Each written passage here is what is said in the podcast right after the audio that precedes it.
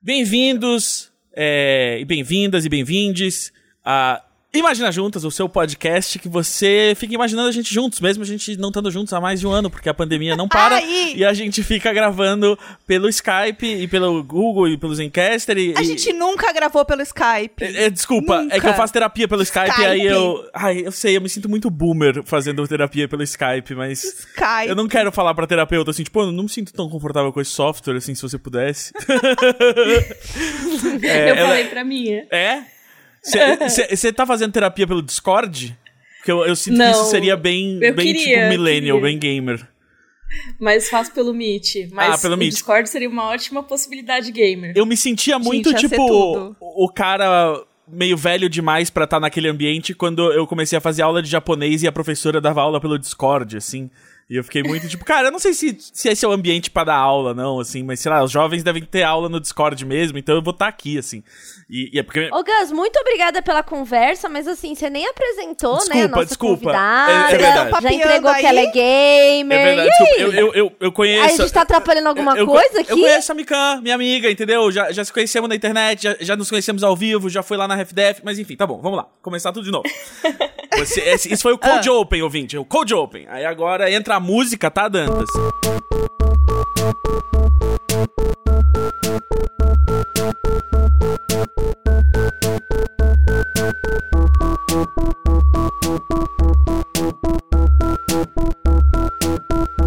Aí passou a música. Olá, eu sou o Gus. Oi, eu sou a Jéssica. Oi, eu sou a Tulin. E eu sou a Mikan. Oi. E nós somos E o. agora. É, e- todo... e, a- calma, calma aí, Mikan. Agora você vai ter que falar junto com a gente. Imagina juntas, pra passar uma vergonha, Exato, tá bom? é. Beleza. E nós somos o. Imagina, Imagina Juntas! Eu nem tento sincronizar, eu, Não, eu aceito eu no meu que- coração e eu vou pela Ah, minha própria. É cada no um tempo. no seu ritmo do Sim. coração, porque senão, se a gente tenta sincronizar com os outros depois que começou a falar, vira sanduíche ishi. E isso não é Nossa, realmente uma verdade. grande metáfora sobre o que vamos falar hoje? Sobre cada um ir no seu tempo, independente do que cada um está fazendo, como cada um está lidando com a sua vida Oh. e a sua Caralho. Jéssica! Ou, ou, ou! Tão profunda, tão cedo! meu Nossa. amor. Cérebro galáctico, meu Deus, amei. A Turinha até desligou a câmera pra chorar, assim, com, com, com privacidade nesse momento. Ela foi, foi... Tá tudo certo tô- aí, amiga? Hoje Eu, tô aumenta- eu tô aumentando o volume do meu fone, só isso. a tua internet hoje tá funcionando, né? Tá tudo Hoje rolando. ela tá funcionando, mas não é no computador, né? Como todo mundo sabe, eu tenho alguns problemas com tecnologia, eu sou uma senhora. A minha energia anda esquisita, então ela tá destruindo equipamentos eletrônicos. Mas hoje eu tô com o AirPod, por cima dele o fone que tem microfone, estou vendo a imagem pelo iPad e tentando gravar o local no MacBook Air, tá? Então isso daqui é uma propaganda ao contrário da da Mac, da, da- enfim, Da da, Mac. Apple, da Mac, da Mac, a propaganda da Mac, Meu a véia. Meu, esses computadores Porque todos na- nos meus tons. Então, do, né? então assim, Tamo tentando, tamo tentando. Acho que daqui pro final do episódio vai dar certo. Todo mundo vai ter meu áudio e minha, minha imagem sem um delay de três dias, como foi em algumas gravações. Exato. Estou eu, emocionada. Eu adoro que a gente sempre tem essas conversas de problemas técnicos antes de começar a gravar. E eu, como sempre fui o chato que não gosta de Apple, eu adoro falar assim. Toda vez a Tilin chega com um problema novo, eu falo, não, porque Macintosh não dá problema, né? Não é tipo Windows aí. Eu não dá problema, entendeu? Esse, o Macintosh é um computador bom, é de profissional. Mas enfim. Vixe, aí E agora? dá- Miriam, conta pra É. quem não conhece, pra quem não tá familiarizado, assim, não que existam essas pessoas, porque você é muito famosa. Mas assim, tem Ah, gente que já existe, que, tem gente que nunca ouviu Imaginar Juntas às vezes também, vai saber. E Ai, conta pra gente o que que você o que que você faz, né? Você que é produtora de conteúdo tal qual nós mesmos aqui, conta pra gente um pouco do que que você, o seu métier. Oi, pessoal, prazer a todos. É, poucas pessoas me conhecem, na verdade. Eu não sou uma pessoa mega famosa, tá? Mas. Agora você apareceu no Imaginar Juntas, você é. Ah, olha só, agora sim. É a- o primeiro passo pro estrelato. É isso. Chegar lá é isso. Mas eu tenho um canal no YouTube chamado Mikan, que eu tenho desde 2015. Eu falo lá de cultura pop, de séries, filmes, animes, games e o que mais der na cabeça. E também tem um podcast chamado Rodor Cavalo, que é um podcast extremamente específico sobre as crônicas de Gelo e Fogo, que são os livros que inspiraram Game of Thrones. E a gente faz uma análise capítulo a capítulo na ordem dos livros. E vocês já, gente já é terminaram os livros que saíram? Ou não? Não, não. Vocês- É, tinha uma estimativa que o pessoal fez que ia demorar, sei lá, sete anos, assim. Ah, tá. Porque não, mas é bom. mas, não, mas isso é muito bom, porque o cara, o George R.R. Martin lá não, não escreveu o, o- o último livro, né, que ele precisa escrever. Faltam dois livros Faltam ainda. dois livros. E faltam há muito tempo, né? Menina! Sim. Então. Mas e se o próprio autor falar assim? Ah, eu fiz uns cálculos aqui, na verdade só falta um livreto, tá tudo bem? Olha, Ah, a obra eu dele, né? Mais possível ser o contrário. Ele escreve tanto e ele perde tanto o controle do tamanho do universo que ele cria que é capaz dele falar: em dois não cabe, tem que fazer mais. Misericórdia. Ele é o Yu Suzuki Pra quem dos não livros. sabe, esse era o. Pra quem não sabe, esse era o podcast que a Carol Moreira, que já viu aqui várias vezes, fazia com você, né, Sim, Mikan? verdade. E aí teve uma época que a gente foi um trio, né? Eu, a Carol e a Flávia Gazi. Aí a Carol, ela saiu para outros projetos.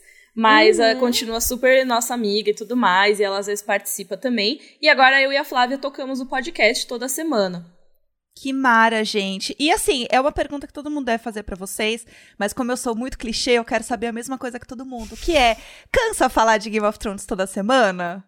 Tipo, uma hora você fala assim, ai, o job. Tipo, teve um episódio que vocês são só, sete tipo, sei lá, anos, falaram este de homem Friends. ainda vai me fazer dois livros. Então, assim, Deus do céu, porque eu inventei um podcast diário com o Neco, né? Então, assim, todo... agora a gente já tá acostumado, a Dora tá de boa, mas no começo pensou assim, ah, mas não vai acabar, né, a pandemia. A gente meio que tá aqui faz um ano gravando. Não, A gente e tá aqui pelo menos sempre. a É, Carol, quando quis entendeu? fazer outros projetos, pode sair do podcast. E você, assim, só pode sair do podcast e se divorciar, entendeu? Você tem que fazer uma puta mudança na sua vida. tipo, imagina essa conversa, assim, de tipo, amor, eu ainda te amo, mas é que não dá, eu não aguento mais esse podcast, eu preciso ir embora. Cara, é complexo, né? Mas assim, eu acho que é um assunto que eu ainda sou muito fascinada, mas no momento que eu não tiver mais afim, eu acho que eu consigo deixar pra trás, sabe? tipo o. George R. R. Martin. Não, ele, coitado, ele exige muito dele, assim, às vezes. As pessoas cobram muito ele. E eu acho até que tem a ver um pouco com o que a gente vai falar aqui hoje, assim, da, da questão da cobrança e tudo mais. Mas eu acho que realmente tem uma hora que o assunto cansa. Eu acho que eventualmente eu vou cansar, sabe? Uhum. Ainda não chegou, mas tá tudo Ah, bem. vai aproveitando o caminho, né? Porque eu acho que tem uma coisa que é legal também, que, tipo, como vocês vão olhando é, capítulo por capítulo, né? Pedacinho por pedacinho, Uhum. é, é diferente de você comentar um todo. Você tá Sim. comentando de uma coisa muito específica. Então sempre vai ter uma coisa específica nova pra comentar. É meio Sim, isso? Total, é total isso. Cada roteiro é um tema diferente, assim. Por exemplo, o último que foi gravado, a gente falou de fake news. Porque tem uma hora que eles armam. Tem um, um cara que fala uma informação importante lá, e aí chega a família e fala: Não, isso vai prejudicar a gente, a gente tem que rebater esse rumor com outro rumor. E a gente falou sobre a anatomia de fake news usando o Tudo! contexto do episódio. Então, assim, é sobre o assunto, mas acaba trazendo outros temas e tal. E até por isso que eu gosto, né? Porque se fosse só pra ficar repetindo as mesmas coisas, eu acho que eu já teria enchido o saco, como eu enchi o saco de vários temas que eu já cobri ao longo da vida, assim. Aham. É, eu acho que é natural no que a gente faz, né? Tipo, uma Sim. hora você dá uma cansada de alguma coisa que a gente produz. É, mas vamos falar do assunto, vai, que a gente tá falando, ah, ele vem aí, ele vem aí, mas será que vem aí, né, gente? É, eu tava olhando no Twitter esses dias, né? E é uma coisa que eu sempre vejo, né, a, a Mikan falando, que é sobre saúde mental pra quem produz conteúdo na internet é, há muito tempo e de frequência é, diária, uma frequência constante, enfim, tá sempre produzindo coisas lá. É, e aí eu vi que a Mika tinha compartilhado uma matéria falando sobre youtubers que sofrem burnout e tal. E esse é um assunto que eu e a Tulin a gente fala muito, a gente conversa muito sobre isso, é uma pauta constante, inclusive quando a gente fez a pauta do Imagina, né, amiga, foi muito sobre isso. Totalmente. A gente tava assim, é, como, né, a gente já falou aqui, exaurida. Então, era assim, puxada, a gente tava com a, cabeça bem cheia. Então, é um assunto que a gente sempre fala aqui, a gente nunca falou especificamente num programa sobre isso. E aí, quando você comentou, eu falei, gente, e, uma pauta, hein? Se a gente falar com a Mikan? E aí, também, como você nunca tinha vindo aqui no Imagina, e era uma oportunidade, a gente falou, ah, vamos, vamos unir o útil agradável, porque daí a Mika vai ficar falando com o Gus de games, A gente vai ficar falando de conteúdo, então vai ser Mara.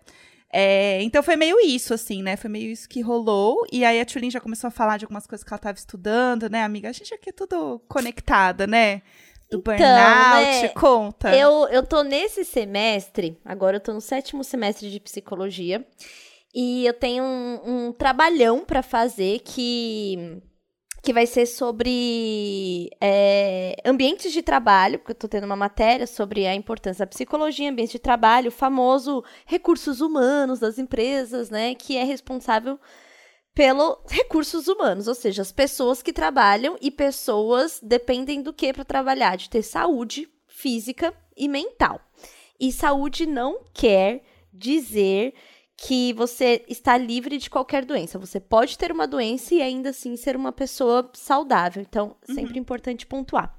E aí, o que a gente vê acontecendo, não só na saúde dos criadores de conteúdo, mas principalmente, é o tal do burnout. Para quem não sabe o que é o burnout, ele é um estresse que ele é causado exclusivamente pelo trabalho. A, a- o principal motivo do estresse da pessoa é o trabalho. Então, antes de ter esse nome, era chamado como estresse causado pelo trabalho, né? Mas aí, com um conjunto de sintomas, chegou-se a síndrome de burnout. E o burnout, ele tem, tem alguns autores que eu estou estudando e que eles conse- conseguiram até fazer fases do, do burnout. Então tem assim. É, a primeira fase é quando a pessoa começa a sentir o- uma depressão relacionada ao trabalho, uma fadigazinha, tudo relacionado, tipo, primeiramente é, relacionado ao trabalho. Até separei aqui para falar, explicar bonitinho. Então tem assim, a fase do aviso. Então são os primeiros sinais. Começa a ter um pouco de ansiedade de pensar no trabalho. Começa a vir uma tristeza por causa do trabalho, tédio, apatia, tudo relacionado ao trabalho, certo? Depois vem os sintomas mais moderados, que é o quê? Começa a ter distúrbio do sono, dor de cabeça, começa a somatizar, então começa a ter mais resfriado, problema estomacal, dores musculares, Ixi. fadiga, fadiga Mas, a amiga, fadiga, a fadiga, a fadiga física e emocional, a irritabilidade. E aí é quando, por causa dessa sementinha plantada do trabalho, você começa a refletir isso nas outras relações da sua vida.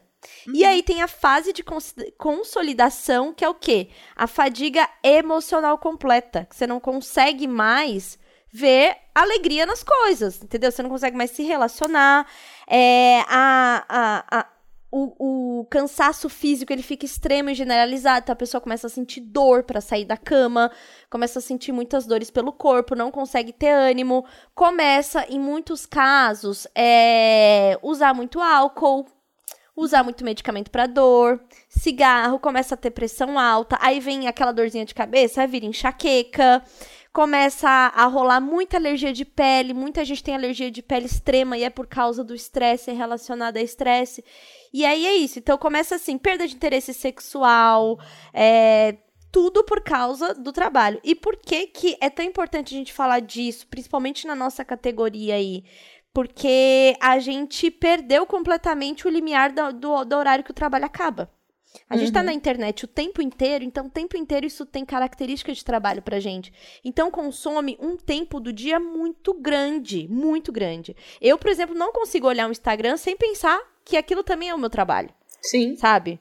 Então, e aí, é, então, provavelmente as pessoas que adoecem da nossa área com estresse, muito provavelmente, se for investigar, tá, tendo, tá sofrendo da síndrome do burnout, né? E, e muita gente que trabalha em empresa e tal tem o burnout atrelado, por exemplo, cobrança de chefe, cobrança diária, nananã. A gente tem uma luta com as máquinas, porque a gente briga com o algoritmo o tempo inteiro. Então a gente nunca consegue ter um feedback apropriado como se tivesse um chefe Uhum. pra entender o que tem que fazer ou não. O, A gente tá sempre brigando com o algoritmo. o feedback, se não é das pessoas muito grossas, né? Eu sempre vejo a Mikan também postando no Nossa. Twitter, assim, pistola. É, fala um pouco disso, assim, dessa. Porque é foda, tipo, por mais que você saiba que vai rolar, é foda você ficar lendo, entendeu? As pessoas sendo grossas com você, tipo. E a cobrança, né? A cobrança é muito tensa pra gente. É, então rola muito, assim. É, eu acho assim, é sempre importante destacar que os comentários negativos, pelo menos no meu caso, eu sei que não é isso com todo mundo e tal, mas pelo menos no meu caso, os comentários negativos eles são uma minoria. Óbvio que são. Então assim, para cada comentário ruim que eu recebo, eu recebo outros 10, 20 comentários legais e de pessoas falando que curtiram meu conteúdo e tudo mais. Só que a gente sempre sabe que o negativo vai impactar a gente muito mais. E assim, não, não dá para dizer ignora, porque assim, não dá para ignorar, ignorar mesmo, né? E cara, é muito comum você postar uma coisa e as pessoas pegarem o que você falou e entenderem completamente errado. Tipo, você falou, ah, esse filme, ele é muito legal, eu gostei, foi um dos filmes mais legais do ano.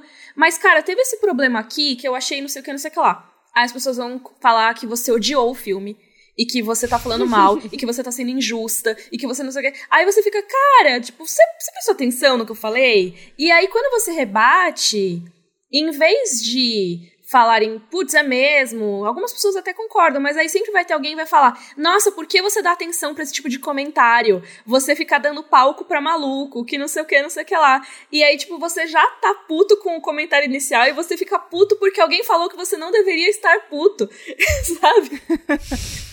É uma Ou bola seja, de neve. vira bola de neve, exatamente, bola de neve. E sem contar os comentários que são puramente comentários de hate mesmo, que existe muito, né? E que eu acho que é até mais fácil de filtrar. Porque o hater, quando é um hater muito hater, você já fica tipo, sabe, que doido, sabe? Tá, tá me chamando de feia, tá, sabe, tá me chamando de idiota. Isso, tipo, eu não sei se a gente deveria se acostumar com isso, mas eu acho que acostuma, de certa forma quando você vê alguém que é muito hater.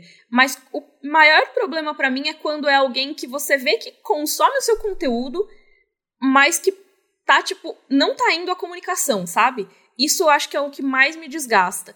E aí, às vezes, até a pessoa vai fazer uma crítica, mas acaba sendo completamente sem noção. Então, tipo, sei lá, você vai falar. Poxa, tão legal o filme e tal. A pessoa vai falar. Ah, que filme de criança. Aí você vai responder. Cara, tipo, você é adultão então. Aí a pessoa, nossa, que grossa, tá chamando seus fãs para me atacar. e aí você fala, cara, você acabou de me chamar de criança, tipo, eu não posso te responder, eu tenho que ficar de boa. Então, todas essas coisas eu acho que são. são. de, de eu acho que elas dificultam a sua convivência em rede, sabe? Quando você tem muita gente interagindo com você, porque às vezes chegam umas interações merdas e você não pode nem responder essas interações merdas. Eu posso falar palavrão? Pode. Amore. Ah, tá. Até. A gente já O que eu falou coisa muito falando? pior. Ah, tá. E você não pode responder essas interações direito, você não pode responder à altura, porque aí você é desumilde, você não aceita crítica. Sendo que não é uma crítica construtiva. Normalmente é um negócio tipo, nossa, que roupa feia. Nossa, que, que cenário podre. Nossa, que crítica mal feita. Sabe? Poxa, que, que chato, né? Eu não posso É. reagir. É, Anitta, atendi, faz, faz você então. Tipo, Tipo entendeu? isso. assim, hoje eu entendo a Anitta. E eu acho que tem uma coisa também que, tipo, quando é hater, hater mesmo, você fica até meio assim, ah, eu tenho um hater, oh, É. sabe? Um dia eu vi, eu vi assim, ai, gente, eu tenho um hater. Um dia eu tava muito bêbada em, ca... em casa, óbvio, né, pra variar. É, estava em casa, né, olhando aqui o Instagram, ai, eu tenho um hater, ele me chamou de feia, eu fiquei, ai, que fofo. E, tipo, você, você meio que tá acostumado, que você sabe que o negócio é vazio. Eu acho que é ruim quando você sabe que é uma pessoa que curte você, acompanha teu conteúdo. É tipo, sei lá, você vê alguém, sei lá, você recebeu uma crítica de um amigo seu e recebeu uma crítica de uma pessoa que você não conhece, por exemplo, Uhum. né? Um, um exemplo muito extremo, mas, tipo, é, bate diferente na gente, sabe? E assim, Total. eu, eu acho que tem casos e casos, né, que você vai responder ou não. Porque uma coisa que eu ia Uhum. comentar é que eu sinto que às vezes, não sei se você sente isso também, mas tem gente que fala a coisa de uma forma muito agressiva, porque ela sabe que assim você vai responder e ela vai ter a sua atenção. Sim. E aí ela só fala, ah, ícone me respondeu. Tipo, eu acabei de praticamente chutar a sua cara online. e você falou, ícone me respondeu. tipo assim, sente isso também, assim? Eu acho que tem duas, duas faces da mesma moeda nesse caso da atenção, que, tipo, tem a pessoa que quer sua atenção e tá é, sendo agressiva pra você, pra te incitar uma resposta. E tem também a pessoa que fala uma coisa sem noção porque ela não acha que você vai ler, ela não tem noção, sabe? Tipo, Uhum. é muito doido isso. Mas às vezes alguém, sei lá, é, eu dou RT em alguma coisa, aí aparece nas minhas notificações alguém conversando sobre aquilo, sabe? E aí, sei lá, alguém fala, nossa, essa mina é muito chata, sei lá. Eu, eu não Aham. responderia esse tipo de comentário diretamente, eu normalmente ignoro. Mas, tipo, sei lá, se falasse alguma coisa, é o equivalente a pessoa fazer um comentário muito sem noção sobre mim ou sobre o trabalho que eu compartilhei. Aí eu, sei lá, respondo, poxa, né? Pelo menos me desmarca da conversa antes de Me me tira da cópia. Eu já, eu já falei em, em- em discussão do Twitter, eu falei, oi gente, tudo bem? Eu tô copiada, vocês podem só me tirar? É, Tipo, a pessoa falando mal de você na sua cara. Porque quando ela te marca, ela tá falando na sua cara. E aí depois você fala, e aí fala. E aí depois você fala, você reclama, aí a pessoa, ai, mas eu nunca pensei que você fosse ler. Ai, mas você tá sendo desumilde. Tipo, porra, você tá me marcando. Me desmarca, você pode falar o que você quiser, eu não faço Eagle Search, sabe? Pode colocar lá meu nome completo se você quiser. Eu não vou Eu procurar. também não faço. Mas, Tem uma das cara, coisas que eu não faço é isso. É. Não. Eu tenho uma informação aqui que eu acho que o Gus vai gostar de saber. Opa, por favor. Gus, existe, nas minhas pesquisas sobre burnout, eu ah, encontrei num artigo que é o termo karoshi. Você sabe o que é o karoshi? Não. é, Karoshi. morte pelo trabalho. É, exatamente. Morte por excesso de trabalho. No Japão, o burnout é uma parada tão séria que é o único país que tem um termo para definir sobre isso. E lá é uma coisa que, digamos assim, tá rolando, acontece. Sim, é, a cultura Então, do trabalho lá é, é- é absurdamente abusiva, né? Uhum. Exatamente. E geralmente as pessoas. É uma morte súbita causada por problemas cardíacos ou vasculares. Eu lembro que. Você lembra, já uma época que virou notícia, assim, de uma redatora japonesa que morreu depois de três dias consecutivos de trabalho sem voltar pra casa? E ela morreu na agência. Meu Lembro. Deus.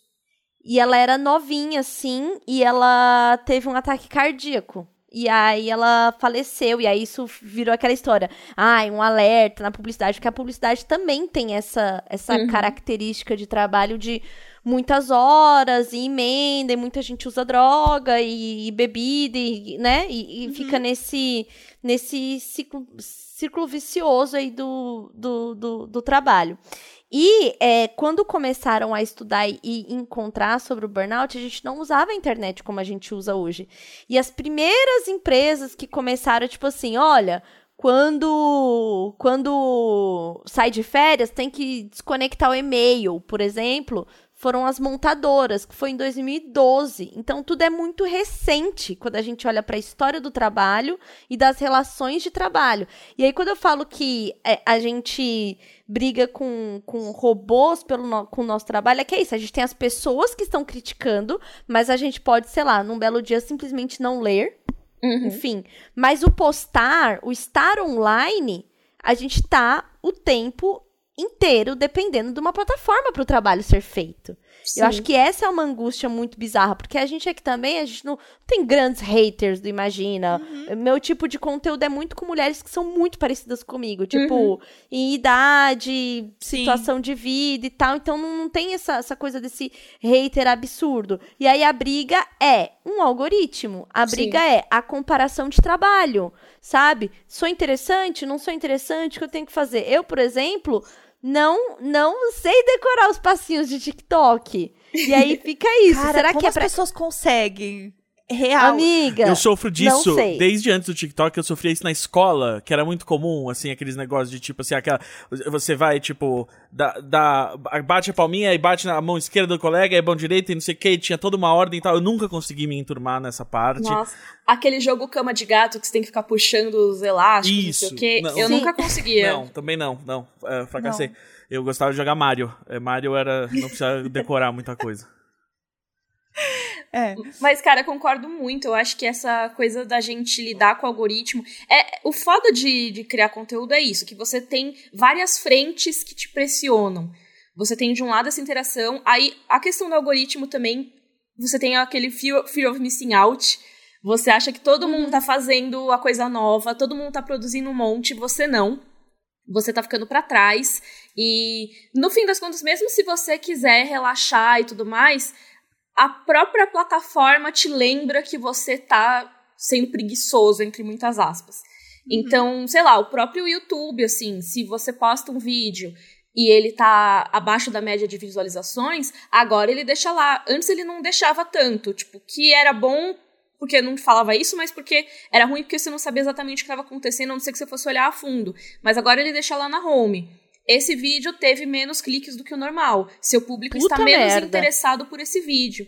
E Nossa. quando o vídeo vai, vai na média, ele coloca assim, é muito passivo-agressivo. Arrasou, seu vídeo está com desempenho normal.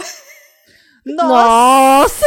Eu juro, é literalmente isso que aparece na tela, na home, assim, da sua página de, de criação de conteúdo. Então, cara, é uma pressão constante que o, o aplicativo, né, a rede, te coloca que você tem uma consciência extrema de o que você está fazendo, vai bem, vai mal, vai na média, tipo, arrasou. Então, você se autoavalia constantemente, porque você é avaliado pela plataforma e é avaliado por outras pessoas também, e não tem muito como você, assim, até talvez tenha, mas é muito difícil você barrar essas avaliações externas na hora de se autoavaliar. Então, o tempo todo você se sente um lixo que não produz, né? Pois E é. que você E não, não produz tem- bem o suficiente também. Não, Exato. e que não tem, não cima. tem um, você não tem um patrão pra ir chegar e entregar um atestado médico e falar não tô bem, eu preciso descansar cinco dias. Não, você tem vários você vai- patrões. Essa aqui é a real, né? Porque. Então, é- mas, então, Gus, mas não tem um, um tipo, por exemplo, eu já fiquei doente, assim, de, de trabalho, né, no, no pós-parto do Valentim e tal, e um psiquiatra me afastou 14 dias. Então, durante 14 dias, trabalho não foi um assunto, Uhum. entendeu?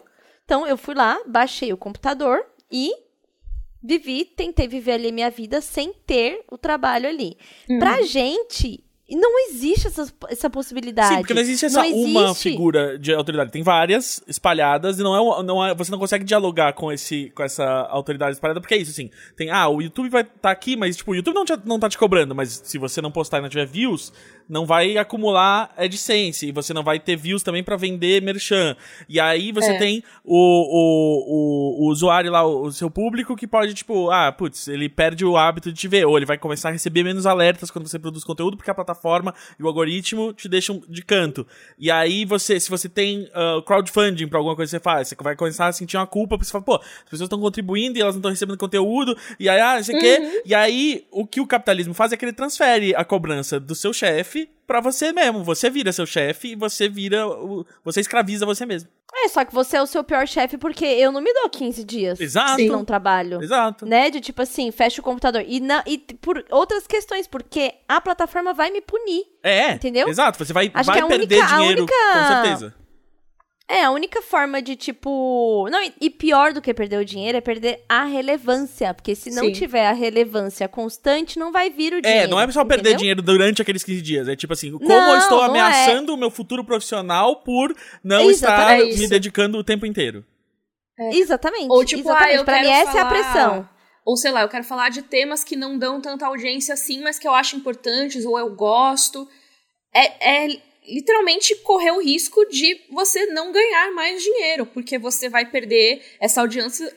Porque você vai perder essa audiência, você vai perder relevância, e aí, ah, beleza, tô, tô feliz falando do meu tema e eu vou ser despejada, sabe? Sim. Tipo, não dá. É o que a gente tava falando do Rodor Que Cavalo, linda, assim. falando de um tema que ninguém se perdeu tudo. É, tipo, que a gente O tava falando de ah, você ainda... que quis falar de um ainda- jogo específico que ninguém se importa e foi morar na rua. Veja, é Mikan, isso. veja Mikan, porque agora só quer falar de terrários. Eu, eu, eu tentei fazer stream no Twitch e não jogo Fortnite. Veja o que aconteceu. Estou morando embaixo da ponte. Cara, mas assim, é muito complicado mesmo isso, porque, querendo ou não, o algoritmo, é, falando muito de YouTube, mas o Instagram é um pouco assim também, né? Ele vai te alimentar tudo que você gosta.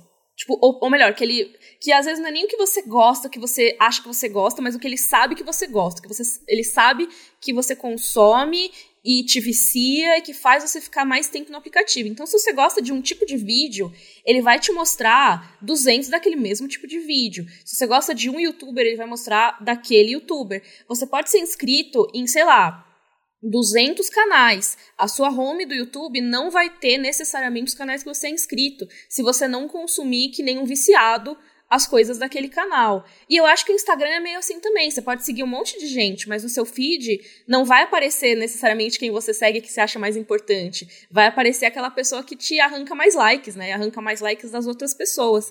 Então, mesmo você tendo um público que gosta do que você produz, que é, te considera relevante, a rede não vai te considerar relevante e, consequentemente, você vai parar de crescer, você vai ficar estagnado. Uhum. E você tem que produzir da forma que eles acreditam que é o correto de produzir. Então, exemplo, agora tem que fazer rios. Porque uhum. o que dá alcance é o rios. E aí, aí o que acontece? Começa a criar um monte de perfil, que para mim é um bando de pirâmide, né? Que é aqueles perfis pequenos de marketing digital, falando como você deve crescer no Instagram.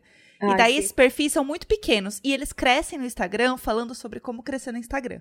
e aí, outros vêm e eles fazem a mesma coisa. E daí vira, tipo, o conteúdo deles são, é isso. E aí eles falam que assim, o certo é você. O certo. O certo. Sei lá quem definiu o que é o certo.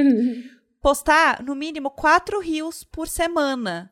Só que assim, ou você vai fazer um negócio bem feito, ou você vai mostrar uma coisa muito simples, muito básica, que não vai ter um engajamento tão bom.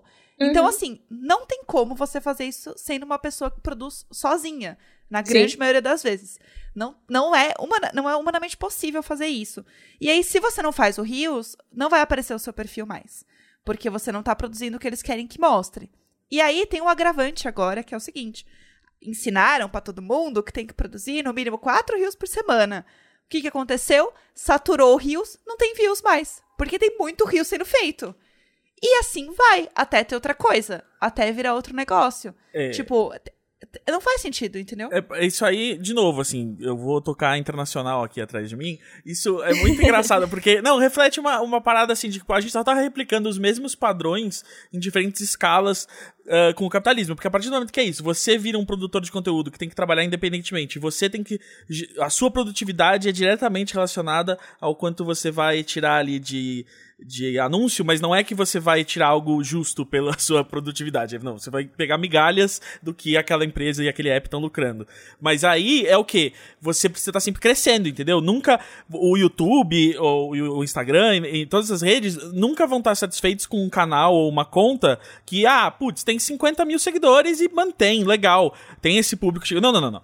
Você, para ser relevante e para você estar tá ganhando dinheiro com qualquer coisa, você tem que estar tá em constante crescimento. Do mesmo jeito que o capitalismo predatório sob o qual a gente vive, não é. O, o sucesso não é uma empresa que é lucrativa. O, o sucesso é a empresa que tem mais lucro do que ela teve no ano fiscal anterior. Se ela não tiver uhum. mais lucro e mais faturamento que ela teve no ano fiscal anterior, ela vai fazer cortes, ela vai demitir pessoas, ela vai, né, piorar a situação de todo mundo só para poder mostrar crescimento. E é, como a gente sabe, e como o Mark sabia, insustentável crescer para sempre. e aí sim, sim. É, é, muito bizarro isso, porque é isso, tipo, contas que antes você olhar e falar assim, ah, era um número saudável, você pensa, tá pequeno, hein? Não, não, não consegue vender um publi, hein? Não consegue tirar um dinheiro aí. Uhum. E, e, e assim, ainda são só 7 bilhões de pessoas no mundo. Vai demorar muito para ter 8 bilhões, mas o crescimento de quanto você precisa ter de público para ter algum rendimento vai só aumentar. Total, e eu, eu, lembro até que, por exemplo, é, em 2013, 2014, eu trabalhei no Omelete. E eles estavam começando a, a, crescer muito o canal do YouTube deles. Eles já tinham um tamanho razoável naquela época. Era, acho que eles estavam com 200 mil inscritos. Tipo, eles tinham acabado de comemorar 200 mil inscritos. E, cara, 200 mil inscritos era um canal grande em 2013, Sim. 2014.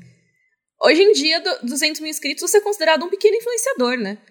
Então, assim. Gente, isso é bizarro. E são 200 é mil pessoas. Doido. Pois é, exato. Não, lembro... olha comparado, olha comparado a quantas pessoas uma temporada de teatro leva, né, Gus, por é, exemplo. Exato, tipo, se você pensa em, tipo, se você começa a pensar nos números de internet enquanto pessoas no ambiente físico, você vê como tá totalmente deturpada a noção do que é uh, ser um comunicador e, e, tudo mais, assim, né? É, é, isso, assim. Se antes, né? Por exemplo, na semana passada a gente conversou com a De Maravilha, né? Imagina se ela tivesse fazendo personagens, sketches de comédia e tal no teatro. É isso que a gente falou, assim. Ela ia estar tá falando com, sei lá, 500, mil pessoas por semana né? Uhum, e aí, por semana. Mas se, se você exatamente. fala com mil, mil pessoas por semana na internet, a tipo, todo o ecossistema da internet. Você não existe. Você não existe. Mas você existe. Porque é o seguinte: se você é muito pequeno para ganhar dinheiro, não quer dizer que você é pequeno demais pra plataforma ganhar dinheiro com você.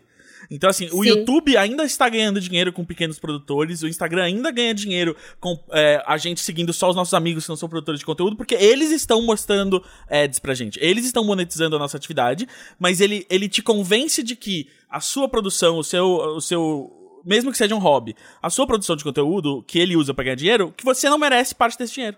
Total. E até coloca, quando você vai crescendo nas, nessas plataformas, o Instagram ainda não. Eu lembro que ia ter um negócio de monetização, mas ainda não chegou, eu acho, pra, pra galera, né? Hum, nunca, Não. e eu acho que nunca, Nunca vai chegar, porque eles enfiam o anúncio entre os stories. E aí eles podem dizer, não, mas a gente Sim. não, não tá anunciando no seu story, a gente anunciou É. entre stories. Mas aí, acho que mesmo o YouTube que tem é, uma parte de pagamento, que tem um repasse, é um repasse que ele é muito, principalmente nos últimos anos isso piorou, ele tem uma, uma um portão assim para quem é um pequeno criador que é muito grande. Tipo, eu felizmente não não tô mais nessa fase, tipo, logo desde o começo meu canal é monetizado e tal, mas agora ele coloca, ah, você precisa ter mil horas de conteúdo exibido pra você conseguir monetizar. Sendo que assim, cara, a plataforma ainda está ganhando dinheiro mesmo se o seu vídeo não for monetizado, sabe? Que nem o Gus falou. Então, mesmo a plataforma que tem pagamento, não paga todo mundo e não paga de uma forma tão justa assim, sabe? E é o tipo de coisa que, mesmo ele pagando, tipo, mesmo se você conseguir ter bastante visualização, você conseguir ter o pagamento, você não necessariamente consegue viver disso. Por exemplo, eu tenho 500 mil inscritos no meu canal. Eu tenho, vai, alguns milhões de visualizações aí. Não sei quantos, porque eu parei de olhar isso pra não ficar doida. Cara, eu não consigo pagar meu aluguel com o AdSense. Então, É. assim, se fosse só o YouTube, eu não conseguiria. Tipo, eu pago, eu pago editora, eu pago a minha internet, que é mais cara, porque tem que ter um plano bom, pago é, software da Adobe pra não ter que piratear o software, pago mil coisas. E o YouTube dá conta de, tipo, pagar essas despesas, mas não muito além disso, sabe? É, e é nisso. Que, é- que, é ba- que seria o equivalente, assim, do patrão te pagar o vale transporte e a comida. É, Tipo assim, o, ba- é- é- a- a- o, o plano de, de bene- benefícios não, pra você se manter, né? Porque é o mínimo se você É. trabalha pra O alguém. VR e o VT, É, né? é, é o VR e o VT, né? E ali e o plano de saúde que, que atende num PS. Ele paga os É custos do meu trabalho e talvez nem só Exatamente. eles, sabe? É. Tipo, Exatamente. E aí, quando a gente vai pensar em, tipo, tá, mas e férias? E eu ter uma, um dinheiro guardado pra me aposentar um dia? Tipo, Fundo de não, garantia. é, um fundo de garantia. Não, não existe, Uhum. assim. Essas plataformas querem que você não pense nisso. Que é exatamente como a- toda a economia do trabalho tá caminhando, porque é o que a gente fala, da, é a uber- uberização do trabalho, assim. A- As relações de trabalho entre o capital, né, as grandes corporações, e a gente que trabalha pra viver, que a gente precisa né, trabalhar pra ter dinheiro, ah, virou isso, assim, virou tipo, olha, a gente vai tirar todo o risco da nossa mão, toda a nossa necessidade de, de prover uma infraestrutura. Então, né, Sim. você não tem um estúdio, você não tem uma câmera, você não tem um salário, você não tem tempo pra criar e desenvolver as coisas, não. Mas assim que você botar um vídeo no ar, a gente vai começar a tirar dinheiro dele e aí a gente dá um pouquinho. E é a mesma coisa, você vai comprar um carro, você vai cuidar dele, você vai comprar o combustível, você vai comprar o copinho d'água pra oferecer pro, pro passageiro, e a gente vai cobrar dele e te repassar uma parte. E se Sim. você, seu carro quebrar, se você estiver cansado, ficar doente, não é problema nosso, você não é nosso funcionário. Porque eles criaram Sim. essa ilusão. Inclusive, é, rolou uma, uma vitória muito boa do, do, do Sindicato dos Motoristas na Inglaterra, umas semanas atrás, que o governo inglês finalmente eh, foi pressionado a decidir que o Uber tem que tratar como funcionários os Sim. motoristas, logo vão ter que pagar férias eh, e todos os, os benefícios que a lei eh, britânica exige. Nossa, Cara, é tá mínimo, certo, né? né? Porque senão você, eles não conseguem parar, que é o que acontece muito aqui no Brasil, né? Os Ubers não conseguem tirar férias, não conseguem, às vezes, nem tirar um dia de descanso na semana. Exato. Então, assim, é muito complicado. E, obviamente, a situação de um trabalhador de entrega, do Uber e tudo mais, é muito diferente da nossa situação, porque é, é outro nível de remuneração e tudo mais. Mas o sistema é muito semelhante. Sim. De não existir o vínculo empregatício, de não existirem direitos e de uma exigência de trabalho que é uma remuneração variável. Então, você trabalha às vezes o mesmo e ganha muito menos do que você ganhava três meses atrás e você não sabe pra onde isso vai, né? É, é muita insegurança. E você não é tem nenhuma influência nisso, assim. Você não tem, por exemplo, Uhum. como você teria se você tivesse é, funcionários de um sindicato e uma representação desse sindicato, por exemplo, na, na, na diretoria ali. Tipo, ó, o YouTube vai decidir aqui quanto vai repassar no CPM esse mês ou nesse trimestre.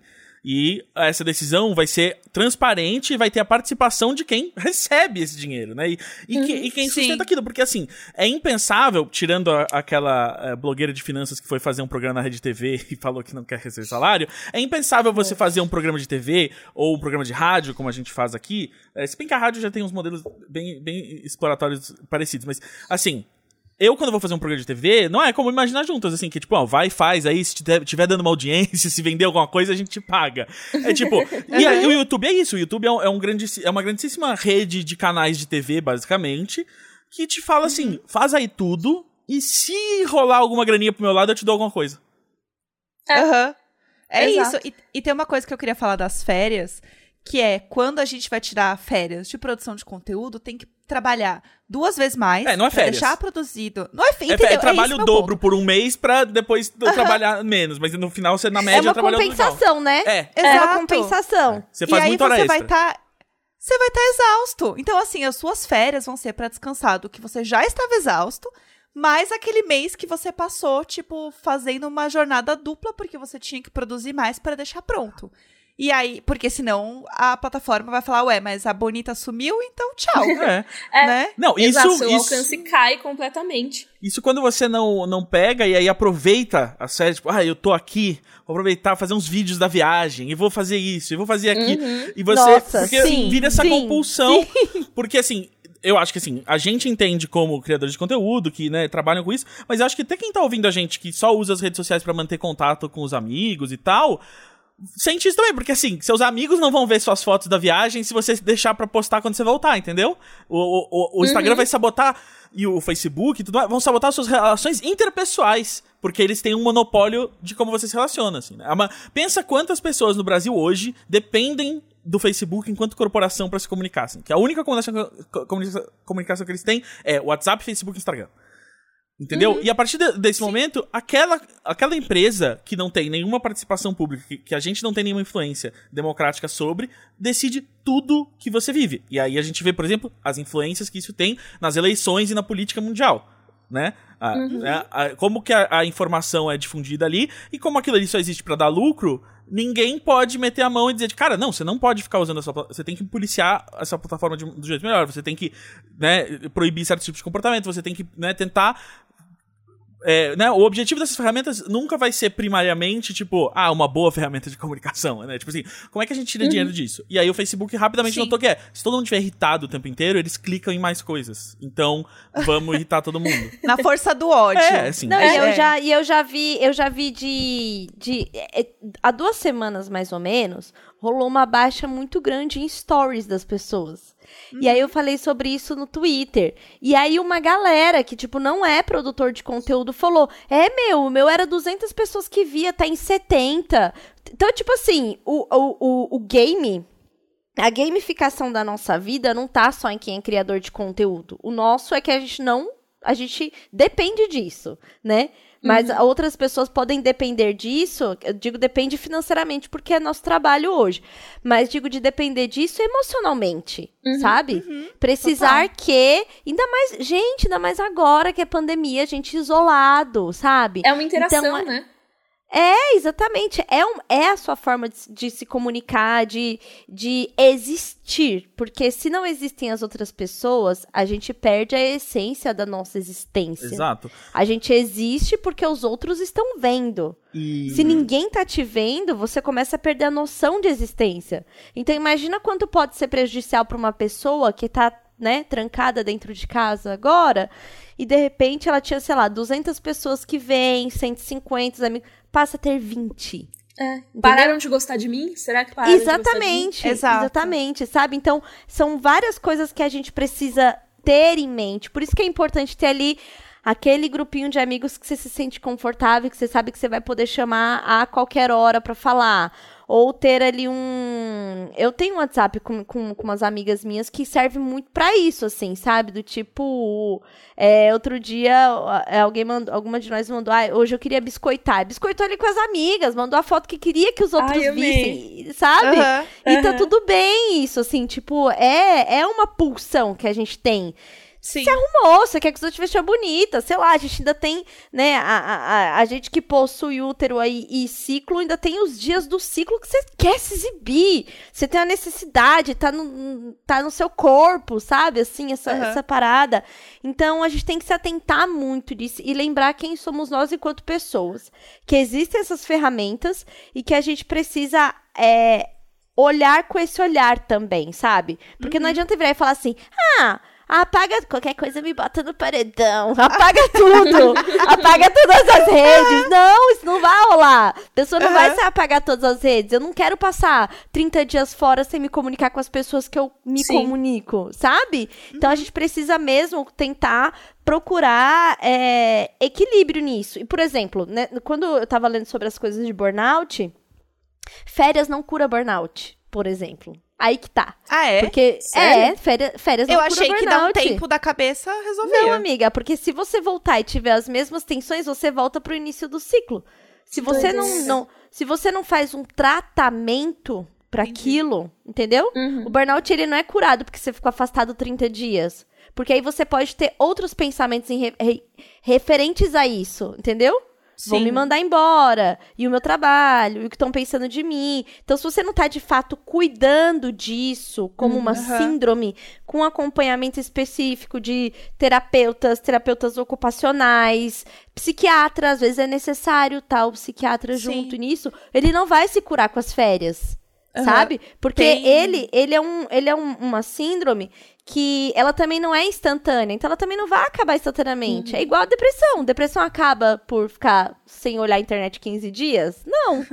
Você tem que fazer tratamento, Sonho. tem que aprender, Ai, um sonho. né? E- e- Pois é, você Ah. tem que aprender a lidar. Então, o- essa síndrome do burnout, ela também precisa é, ter tratamento. Entendeu? É. É, a terapia é importante pra o quê? Tirar os pensamentos que você tem, desmistificar. Às vezes, às vezes você tá criando uma coisa dentro da sua cabeça, Sim. aí tem um terapeuta Nossa, que tá ali pra eu sou te a própria ajudar. de criar coisa na minha cabeça. Então, e ainda, e- ainda mais vendo o conteúdo que as outras pessoas produzem. Sim. Porque quando você trabalha com isso, você vai se comparar de alguma maneira em algum momento. E aí você fala, bom, então é isso, tem um monte de gente nova. Porque tem isso, sempre. Ah, quem é a pessoa nova? Sempre tem uma pessoa nova do momento fazendo um Uhum. negócio novo que ninguém mais fez, assim, disruptiva, nananá. Então todo o resto é um lixo, você se coloca, assim, um lixinho, um cocô do cavalo do bandido. E você fala, bom, então assim, realmente vai acabar pra mim, porque se tem aquela pessoa nova fazendo de um jeito maravilhoso, todo mundo que tá aqui conversando comigo vai se cansar. Eles vão perceber. Aí vem síndrome do impostor, vai perceber que eu sou uma farsa e um lixo, e eles vão embora. Tipo, isso é uma coisa que é horrível, mas isso fica muito na cabeça. Eu sou e pra totalmente que- e- desgraçada e, com que- essas Então, coisas. e aí é isso, 30 dias na praia não vai tirar é, esse pensamento da sua cabeça. Ainda mais porque Entendeu? você nunca vai estar. você nunca vai sair do contexto no qual você está inserido enquanto você teve um Sim. burnout ou esse estresse, que é o seguinte: a maioria das pessoas, inclusive, nem tem férias garantidas porque elas não têm CLT. Maioria das pessoas, mesmo se elas não são criadoras de conteúdo, elas trabalham, né? Ou elas são freelas ou elas são trabalhadores informais. Sim. Né? Então, você, essa questão de tipo, mesmo se você tiver burnout, você souber o que você tem, você puder ir a um médico e receber esse atendimento, ele fala pra você, bom, você precisa primeiro tirar 30 dias e a gente vai repensar a sua relação com o trabalho. A maioria das pessoas, mesmo se ela puder fazer isso, ela vai passar 30 dias pensando, tá, mas quando eu voltar eu preciso, eu preciso trabalhar, É isso. porque eu, E não- agora, eu né? passei 30 dias sem ganhar dinheiro. E aí eu vou ter que voltar, e eu vou ter que voltar a ganhar dinheiro. E talvez eu tenha que ganhar um pouco mais, porque aí, né, eu ganhei menos do que eu ganhei ano passado. E não sei o quê. Você não desliga nunca. Você- né? Exato, você, você mesmo se você. Tipo, a parte de não trabalhar é uma parte essencial das férias, mas não é a única coisa, né? As férias garantidas, como elas são na, na CLT e nos direitos trabalhistas, é, é uma questão de, tipo, você poder não trabalhar sem estar preocupado com o fato de que você não está trabalhando, né? E, e- e aí você não tem isso, a ma- a maior parte das pessoas não tem isso, independentemente de elas serem produtoras de conteúdo ou não, né? A relação de trabalho é extremamente precarizada no Brasil e no mundo.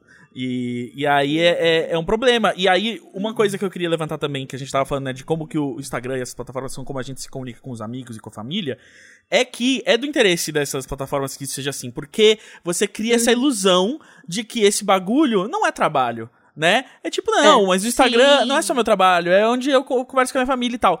existe uma razão pela qual é isso, misturou tudo. Tipo, que não é mais a televisão e o telefone com a sua mãe. É, tipo, não, é tudo a mesma coisa, tudo o seu celular, no mesmo app e tal. Porque aí você mantém a pessoa presa ali usando e querendo postar um vídeo ou outra coisa.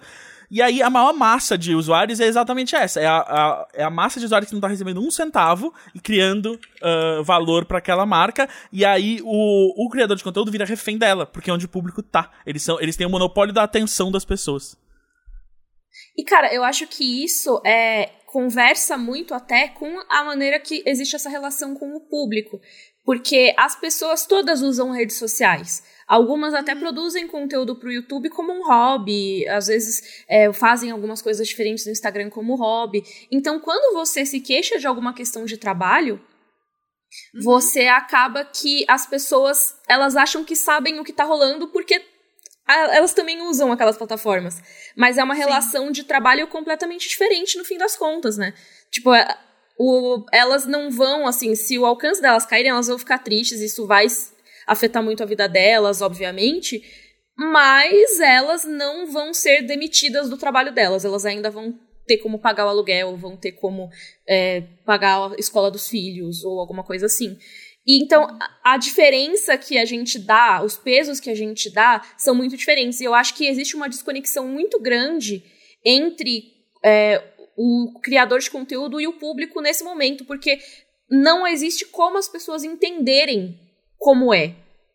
Uhum. E também não existe uma comparação assim que seja saudável, né? Porque, por exemplo, você pode reclamar: poxa, meu alcance caiu, agora eu não vou ter mais relevância. E as pessoas vão falar: se liga, você não tá pegando um ônibus para ir trabalhar. Sabe? Que problema é esse? É tipo, sim, tudo white people também, problems. Essa com, a comparação, né? E, e, cara, sim, é white people problems. Tipo, claro, de, se a gente for parar pra pensar, muitos problemas são white people problems. Tipo, uhum. e, mas assim, não quer dizer que eles não existam por causa disso, sabe? Eu acho que sempre é possível fazer um recorte, reconhecer que existem pessoas que têm situações piores, obviamente, em tudo que você está falando, mas quando você está falando de um contexto de criação de conteúdo, as pessoas elas batem mais ainda nessa tecla.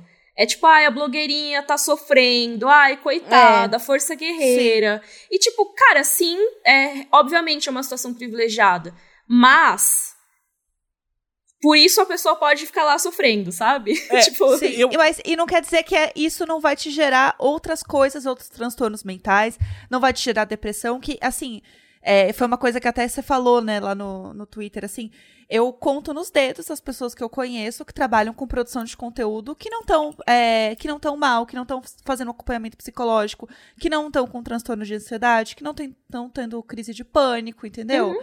É, cara, não tem como não olhar para isso, sabe? E pensar que tem alguma coisa errada com a forma como isso é feito. E não é acho... é coincidência, né? É, que Exato. essa relação do público também, dessa coisa de, tipo, a gente sentir, ah, putz, eu não posso reclamar porque, né, olha o meu trabalho tá, e eu tô podendo ficar em casa e tudo mais, vem de um, de um, pensamento que é muito anterior a esse, que é um pensamento, tipo, costurado muito bem é, pelo, pela, pela mídia e tudo mais, e pela, pelos poderes que, que regem a sociedade, que é a desunião de classe, que faz com que a pessoa que ganha 5 mil reais acha que ela tá mais próxima do cara que ganha 5 milhões do que o cara que ganha 500 reais. Uhum. Quando é matematicamente... Ah, as armadilhas. Quando é matematicamente inválido esse pensamento. E aí... Sim você. E é aquela coisa, tipo assim, ah, legal, você tira 5 pau por mês, 7 pau por mês, você ainda precisa trabalhar todo dia, senão você, vai, você não vai pagar aluguel e você não vai ter onde morar, né? O dia que seu trabalho não estiver ali. Você ainda. Sim. Então, e aí vira essa coisa de tipo assim: o, o diferencial é se você pegou um, um, Uber ou um ônibus para ir trabalhar. Mas não é. O diferencial é, não são os confortos materiais que você tem no dia a dia e você tem não como direitos nem algo fixo. Tipo, você tem temporariamente enquanto você serve de força de trabalho para alguém. Mas, na verdade, a real diferença que existe na sociedade é a relação de poder com as coisas. Então, a relação de poder que você tem com o capital, né, que manda em tudo na nossa vida, é muito parecida com a do seu, uh, do seu ouvinte, que às vezes é só um estudante que nem trabalha ainda direito, ou faz um estágio e não tem grana para nada das coisas que ele vê você fazendo, ele acha que isso é o que define a diferença entre vocês e que vocês. É tipo, não, assim, no final das contas, a relação de trabalho é a mesma. É, você tá aqui trabalhando, trabalhando, trabalhando, você gera uma riqueza que você vê uma pequeníssima parte dela e você é, é, você tá preso a esse sistema. Você não tem o poder de decidir o que você vai fazer. Não, tipo, você não, você quer viver, você quer ter água, você quer ter um teto, eletricidade, uhum. você vai fazer um trabalho desses para quem vai te pagar e acabou. É isso. Uh, e aí a gente não se, não se liberta. E é como a gente já falou, assim, nesse momento que a gente tá aqui. Uh, vivendo no trabalho, sem nunca sair do escritório, né? Que, que virou a nossa uhum. realidade. É, a gente começa a ficar muito mal, assim. Eu, eu mesmo, assim, tipo, já, já passei muito mal, assim, e, e é isso, sabe? É, só porque eu posso ir na terapia e tem psiquiatra e, tudo, e me cuidar. E é isso, assim, mesmo quando eu não tô trabalhando tanto durante a pandemia, eu ainda não consigo só, tipo, não, eu não me sinto de férias, eu não consigo relaxar, eu, e eu não consigo uhum. parar de me cobrar sobre. Hoje mesmo eu tava pensando nisso, assim, tipo, essa semana eu já não tenho na, nada de trabalho para entregar, e aí eu tava pensando, putz, tem um vídeo que eu queria fazer por mim, assim, para botar no YouTube há muito tempo. E nunca nunca termino, assim, tipo, sabe? Já comecei a editar, mas tem muita coisa pra fazer ainda. E eu fico pensando, tipo, pô, podia estar tá fazendo aquilo, né? Não tô fazendo aquilo por quê? Porra, cara, que é isso? É tipo, você Sim. nunca sai desse sistema porque você. Porque a delineação, eu acho que é isso. A delineação que agora é física também, entre trabalho e vida, deixa de existir. Você só se deixa enxerga como um ser que existe para produzir. Sim, Sim, exatamente. E foi por isso que eu voltei a estudar. Porque eu falei assim, é, eu realmente estava adoecendo de loucura dentro de casa. E, assim, mas né? e Já quando for Valentim... você sentado em casa olhando pra janela pensando assim, putz, tirei férias, mas é aquele meu paciente. Será que eu não devia estar atendendo? Ih, não, com certeza Exato, vai rolar na cabeça, vai, mas ainda vai inserido no contexto... Será que tá aquela fofoca que ele me contou antes de eu entrar de férias? E será que ele pegou a fulaninha? Exato. Não? não, e se, e se meu paciente acha que eu nem era tão útil assim agora que eu saí de férias? Exato. Ai, meu Deus. É. Então sempre vai ter essa atenção. Vou conseguir então, pagar o aluguel do consultório? Também... Pois é, tem as é. pessoas é. que, por, diferente do tipo de trabalho que a gente faz, que é o burnout, não é um, uma uma síndrome que é só de quem trabalha com internet e tal, mas, por exemplo, é uma pessoa que leva pelo menos quatro horas em transporte público numa pandemia para ir trabalhar. Sim. Como fica a saúde mental dessa pessoa? Né? Inexistente, uma... praticamente. I, né? Exatamente. Ou uma pessoa que, por exemplo, está trabalhando no hospital com Covid, né? Uhum. Então, assim, sim, a última coisa que ela vê é a internet. E ela pode também, e ela com certeza, porque a síndrome do burnout dos principais profissionais que desenvolvem são enfermeiros, então, é a galera aí de, de, de ajuda, não só de enfermeiros, mas de pessoas que são acompanhantes de pacientes críticos também. Então, imagina que é quase como se a vida da pessoa estivesse dependendo ali uhum. do seu cuidado, né? Porque tem o, o, cuidado médico, ele vai e volta, vai e volta, mas o enfermeiro, a pessoa que está no cuidado, ela dorme e acorda tendo que cuidar de pessoas. Sim, é uma pressão então, imagina, né? Então, imagina a atenção que é para essa pessoa. É, eu tinha um colega na, na faculdade no passado, quando eu estudei no passado, que ele, ele trabalhava no metrô. E aí tinha os casos das pessoas que, enfim, se jogavam na linha do metrô. E era um número, assim, alto. É que a gente não fica sabendo, porque esses números não podem ser falados. A gente tem que ter muito cuidado ao falar de suicídio, né? Ainda mais ficar, enfim, passando na mídia, uhum. porque acaba banalizando a história, que é o serviço que esses Cidade Alerta aí fazem com Sim. a gente, né? E aí, é, existe um tipo de profissional psicólogo que é só para trabalhar com pessoas que acabam vivenciando isso, tipo os pilotos de metrô, os caras que ficam ali, os, os uhum. pilotos não, os, os, maquinistas de metrô. Condutores. Os condutores. Obrigada, amiga. Os condutores de, de metrô. Então, assim, é, todo mundo, e já que a pessoa desenvolve um trabalho, ela vai ter um tipo de estresse do trabalho. E aí, Sim. o negócio é isso, é estar atento aos sinais, né? Que é como eu é. falei aqui no começo do programa. Começa-se a perceber sinais. Não tenho como fazer terapia, não tenho. Então, vamos começar a falar sobre coisas que podem ajudar. Eu descobri um artigo muito legal falando da importância do alongamento para minimizar os efeitos. Então, tá, está atrelado ao quê? Ter um tempo para o corpo, desligar por um momento daquilo que você está fazendo. Isso é muito importante para a gente trabalhando com internet, para a gente que fica, enfim, envolvido o dia inteiro no computador. Uhum. Para quem trabalha fora, tem que sair, é, pensar nisso, atenção ao corpo. É muito importante. A gente que está na internet tem que ter atenção ao tempo de uso de, uhum. de, de tela, de celular. É, dormir com o celular na, embaixo do travesseiro, erro, cara. Tem ondas passando ali. Tipo assim, não é legal, sabe? Então tem várias coisas, assim, é, coisas que deve ser a décima vez que a gente fala aqui, né, Gé? Não seguir perfis que te fazem se sentir mal. Sim. Tipo, faça Sim. essa limpa, tem este controle. Ela tem, usa Twitter, põe a lista de palavras que você não lê. Não deixa quem não segue responder. Faz, são recursos, né? Tudo isso são recursos. E pra gente que trabalha produzindo conteúdo, e aí é, é muito doido, né? Porque tem vários outros tipos de profissionais hoje que também tem que produzir conteúdo pra aparecer.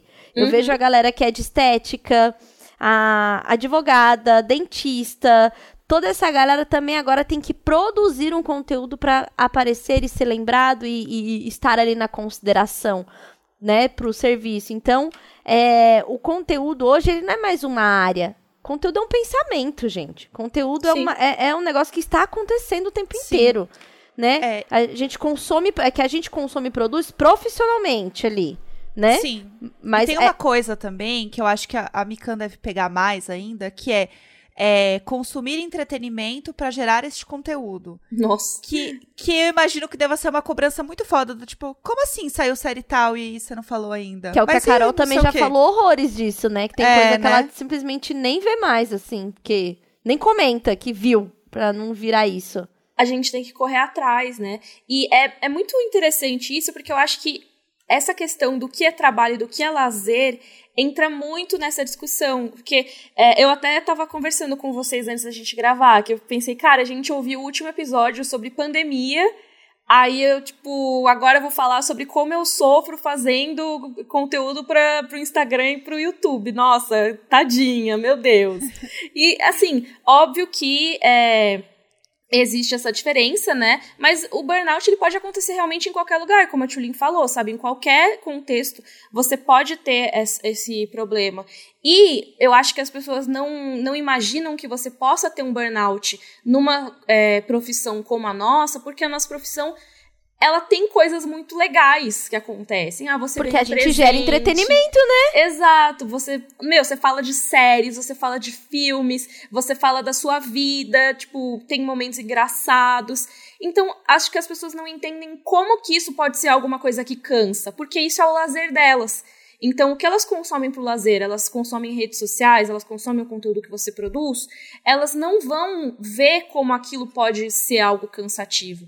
E eu acho que isso tem muito a ver também com o que a Jéssica perguntou de consumir o entretenimento para produzir mais entretenimento, né?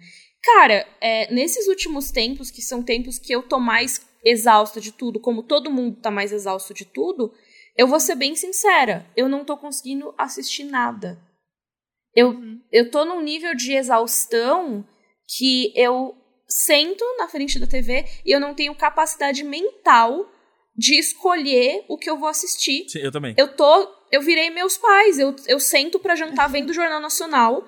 Eu emendo na novela e eu tô vendo Big Brother, que, tipo, eu não via Big Brother fazia, sei lá, décadas. Não décadas, porque não. Mas assim, décadas. Tem, não, tem décadas já. Já faz 20 tem, anos. 20 anos. Tem 20 anos. Mas, então, mas é que eu via no começo. eu Sim, via sim. no começo, nos primeiros anos e tal. E assim, eu comecei a ver. E, tipo, não era porque, ah, eu sou contra, não sei o quê. Tipo, lógico que não, porque eu acho que é um entretenimento super válido.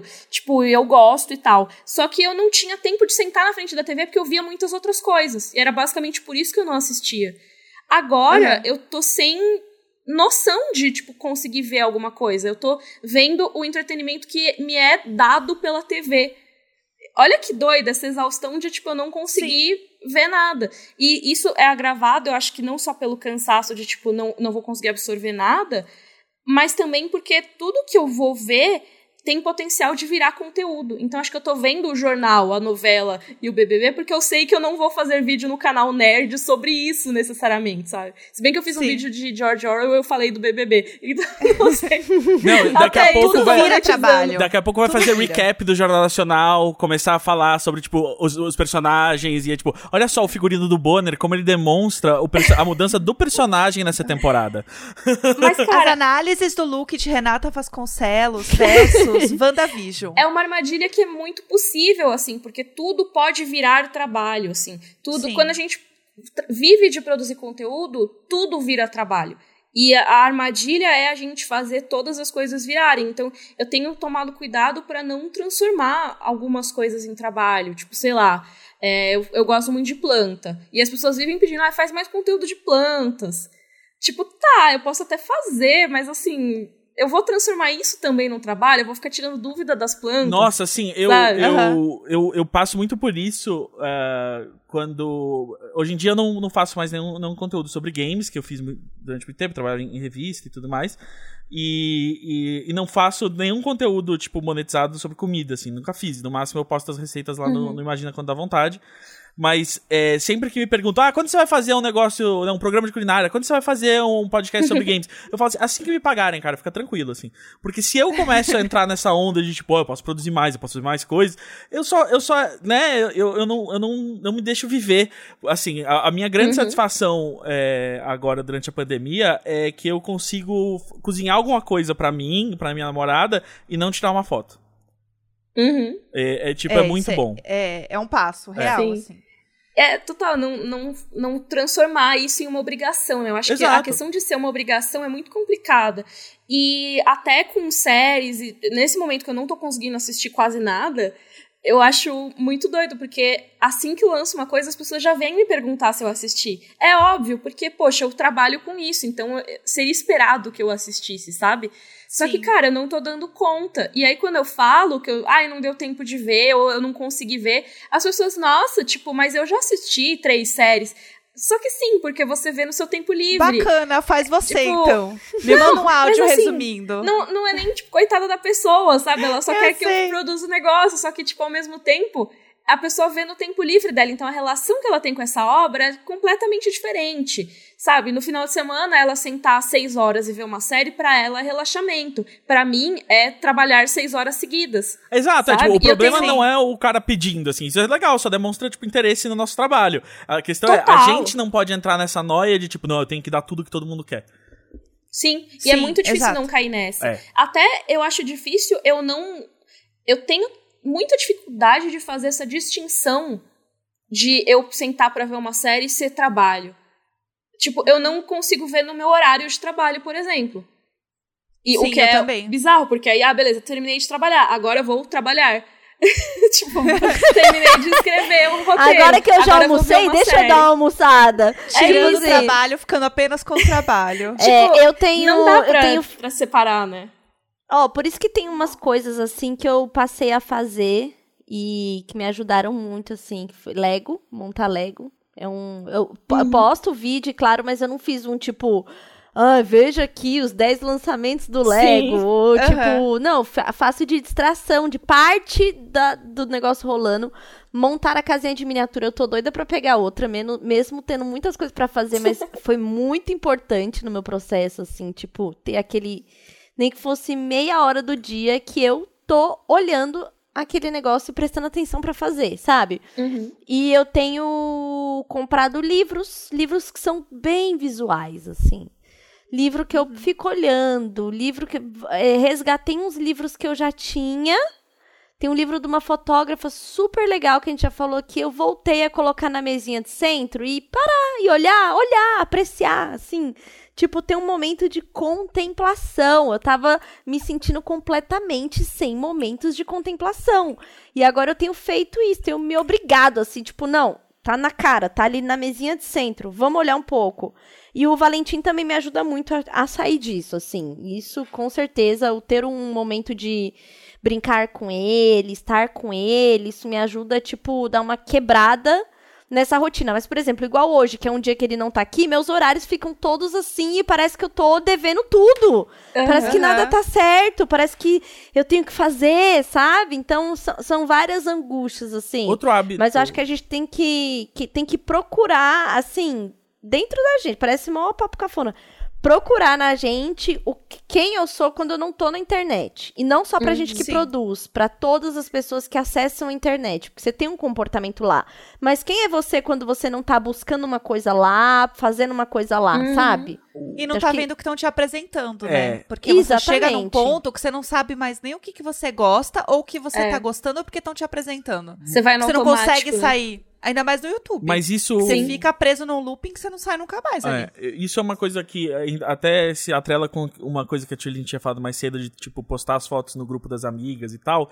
Cara, isso é uma coisa que eu tenho feito mais e mais nos últimos meses, que tem ajudado muito, que é tipo assim, uma foto que eu postaria no Instagram ou no Twitter, ou algo que eu tweetaria e tal, de eu comentar exatamente, tipo, com aqueles amigos que eu sei que, tipo, que são os cuja reação me importa, entendeu? Então, os amigos que eu sei que vão gostar da foto do prato que eu fiz, os amigos que vão gostar dessa piada que eu ia twittar, os amigos que gostam de videogame eu vou comentar o jogo que eu tô jogando, e fazer isso só direto com seus amigos e não fazer, tipo, de tudo um, um conteúdo Sim. a ser consumido pelo público, né?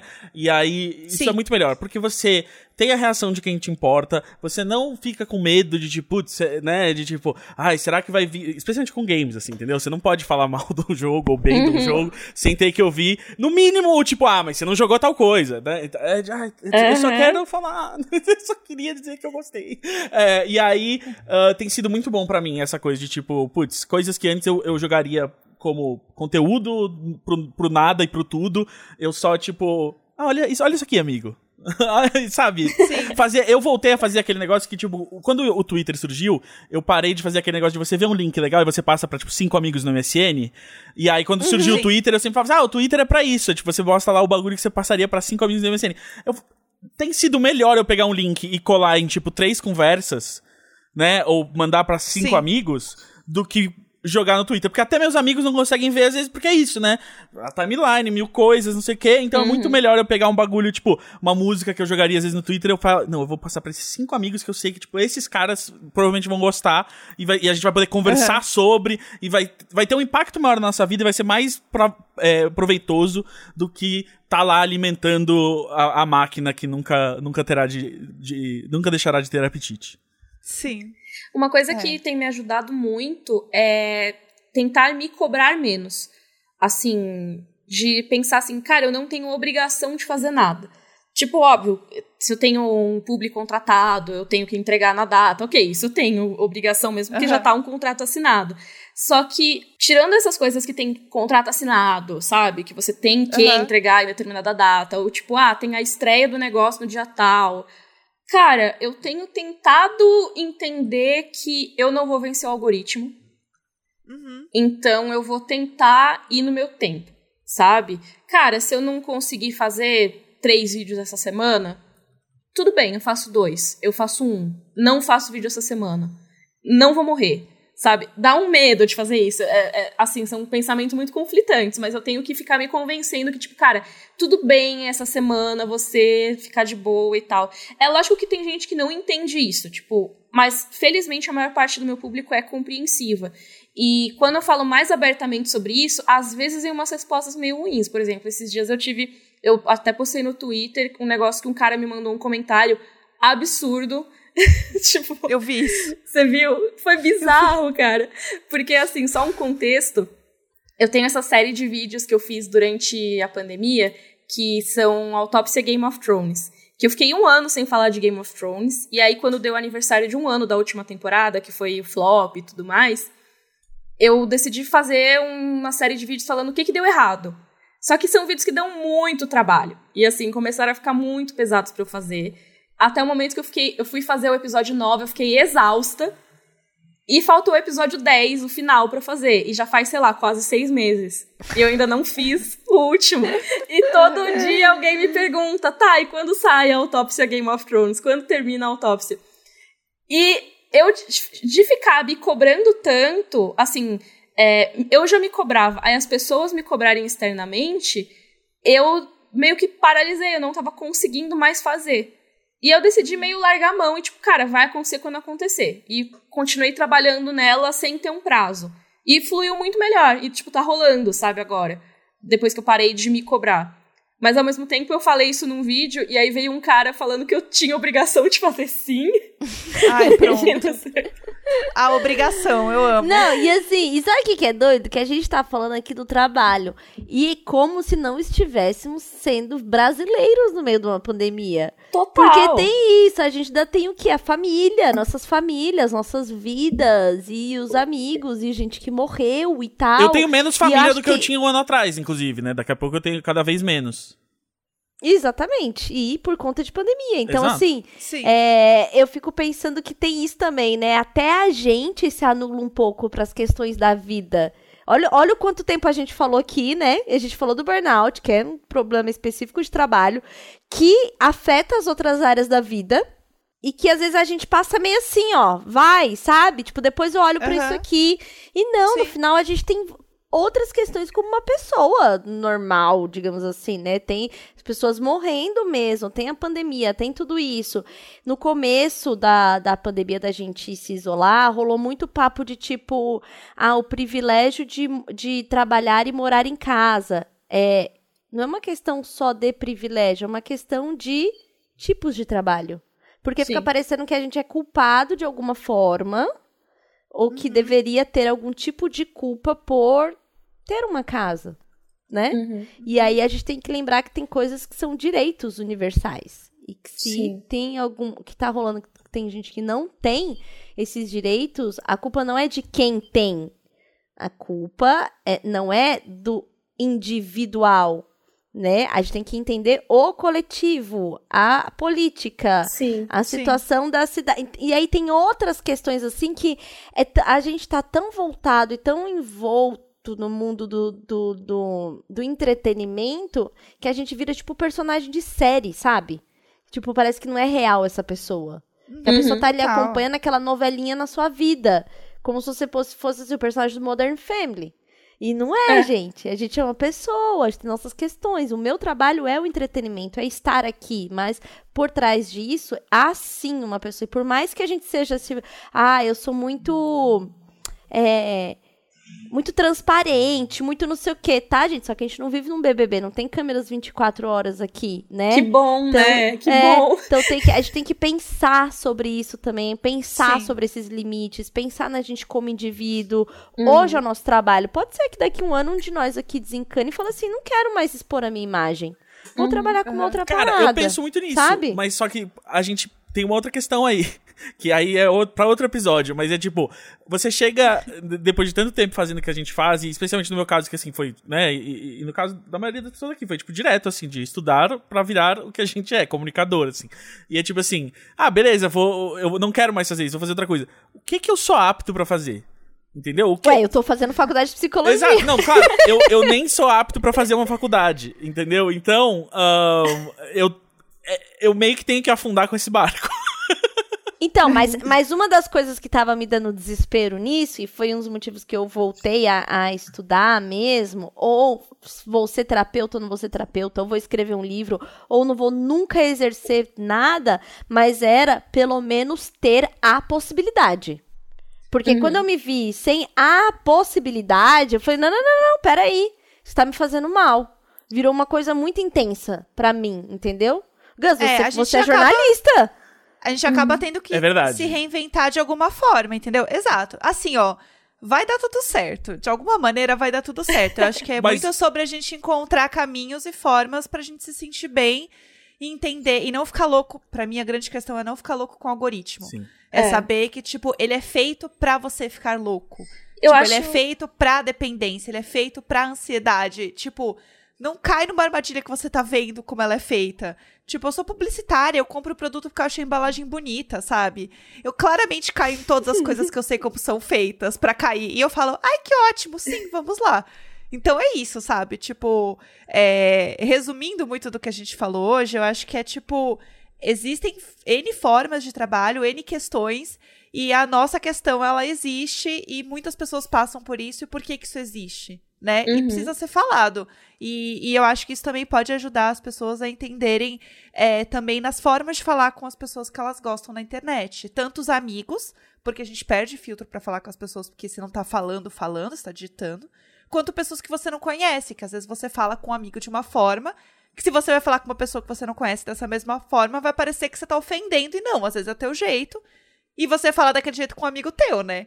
E É. aí você vai falar com uma pessoa, a pessoa fala, opa, isso já aconteceu comigo. A pessoa, ai, desculpa que eu falo assim com os meus amigos e eu, É, tipo, eu e não eu sou acabei sua falando. amiga. Ai, É. é. e assim, aí eu esqueci que você não era minha amiga. É, aí- aí- sabe? Aí tem outro tema de episódio legal, que são as relações parasociais, que a gente que faz podcast conhece muito bem. E, Ah, eu ah, amo esse, esse tema, é muito bom. e sobre o- o- a questão do jornalismo, Carol, todo jornalista hoje teve que virar produtor de conteúdo, tá? É isso que aconteceu. e é por isso É que eu tô verdade. aqui. É, se eu pudesse ter continuado a ser jornalista e ganhar um salário decente, eu teria continuado. No caso, também sou uma jornalista que acabou virando produtora de conteúdo. Exato. Foi um acidente. E mesmo se você não sai pra virar produtor de conteúdo, as empresas te forçam a virar produtor de conteúdo ou você vai parar num veículo que faz crowdfunding e você tem que ficar pedindo dinheiro. É, a, a gente que era da publicidade, né, Gé, e da área de conteúdo, assim, eu posso dizer que tinha mais gente formada em jornalismo do que Total. em publicidade. Sim. Porque Hum, debandou gente. também pra isso, né?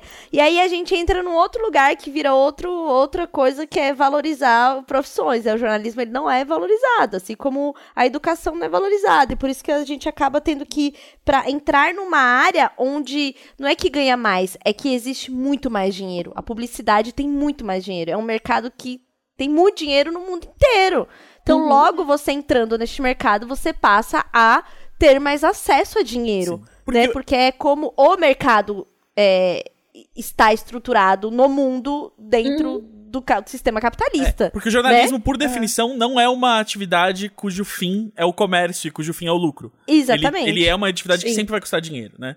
E é por isso que o único Exatamente. jornalismo que ainda tem alguma infraestrutura no mundo é o jornalismo de televisão, né? Porque os canais tradicionalmente usavam como, ah, isso aqui é o que eu uso pra me manter relevante, é pra mostrar que eu tenho um canal de verdade, eu tenho um telejornal bom e tal. E aí, eventualmente, até o telejornal virou uma coisa de audiência, então você só tem que falar das notícias que as pessoas querem ouvir e do jeito que elas querem ouvir, então você tá impedido de realmente falar da notícia que é o novo, né? Você tem que ter um noticiário previsível, com uma estudo. Ó, primeiro a gente fala de tragédia, depois a gente fala disso, depois termina com isso. É isso, tem que fazer todo um e aí arco ali, né? tudo vira conteúdo, É. que eu inclusive odeio essa expressão, porque todos, todos os jornalistas e artistas e comunicadores viraram. Eu, eu só imagino, toda vez que alguém fala produção de conteúdo, eu imagino assim, sabe que você alimentando os porcos, assim, é só, é só uma mistura, eu não sei o que, é que tem aqui, mas a gente misturou tudo, virou tudo conteúdo.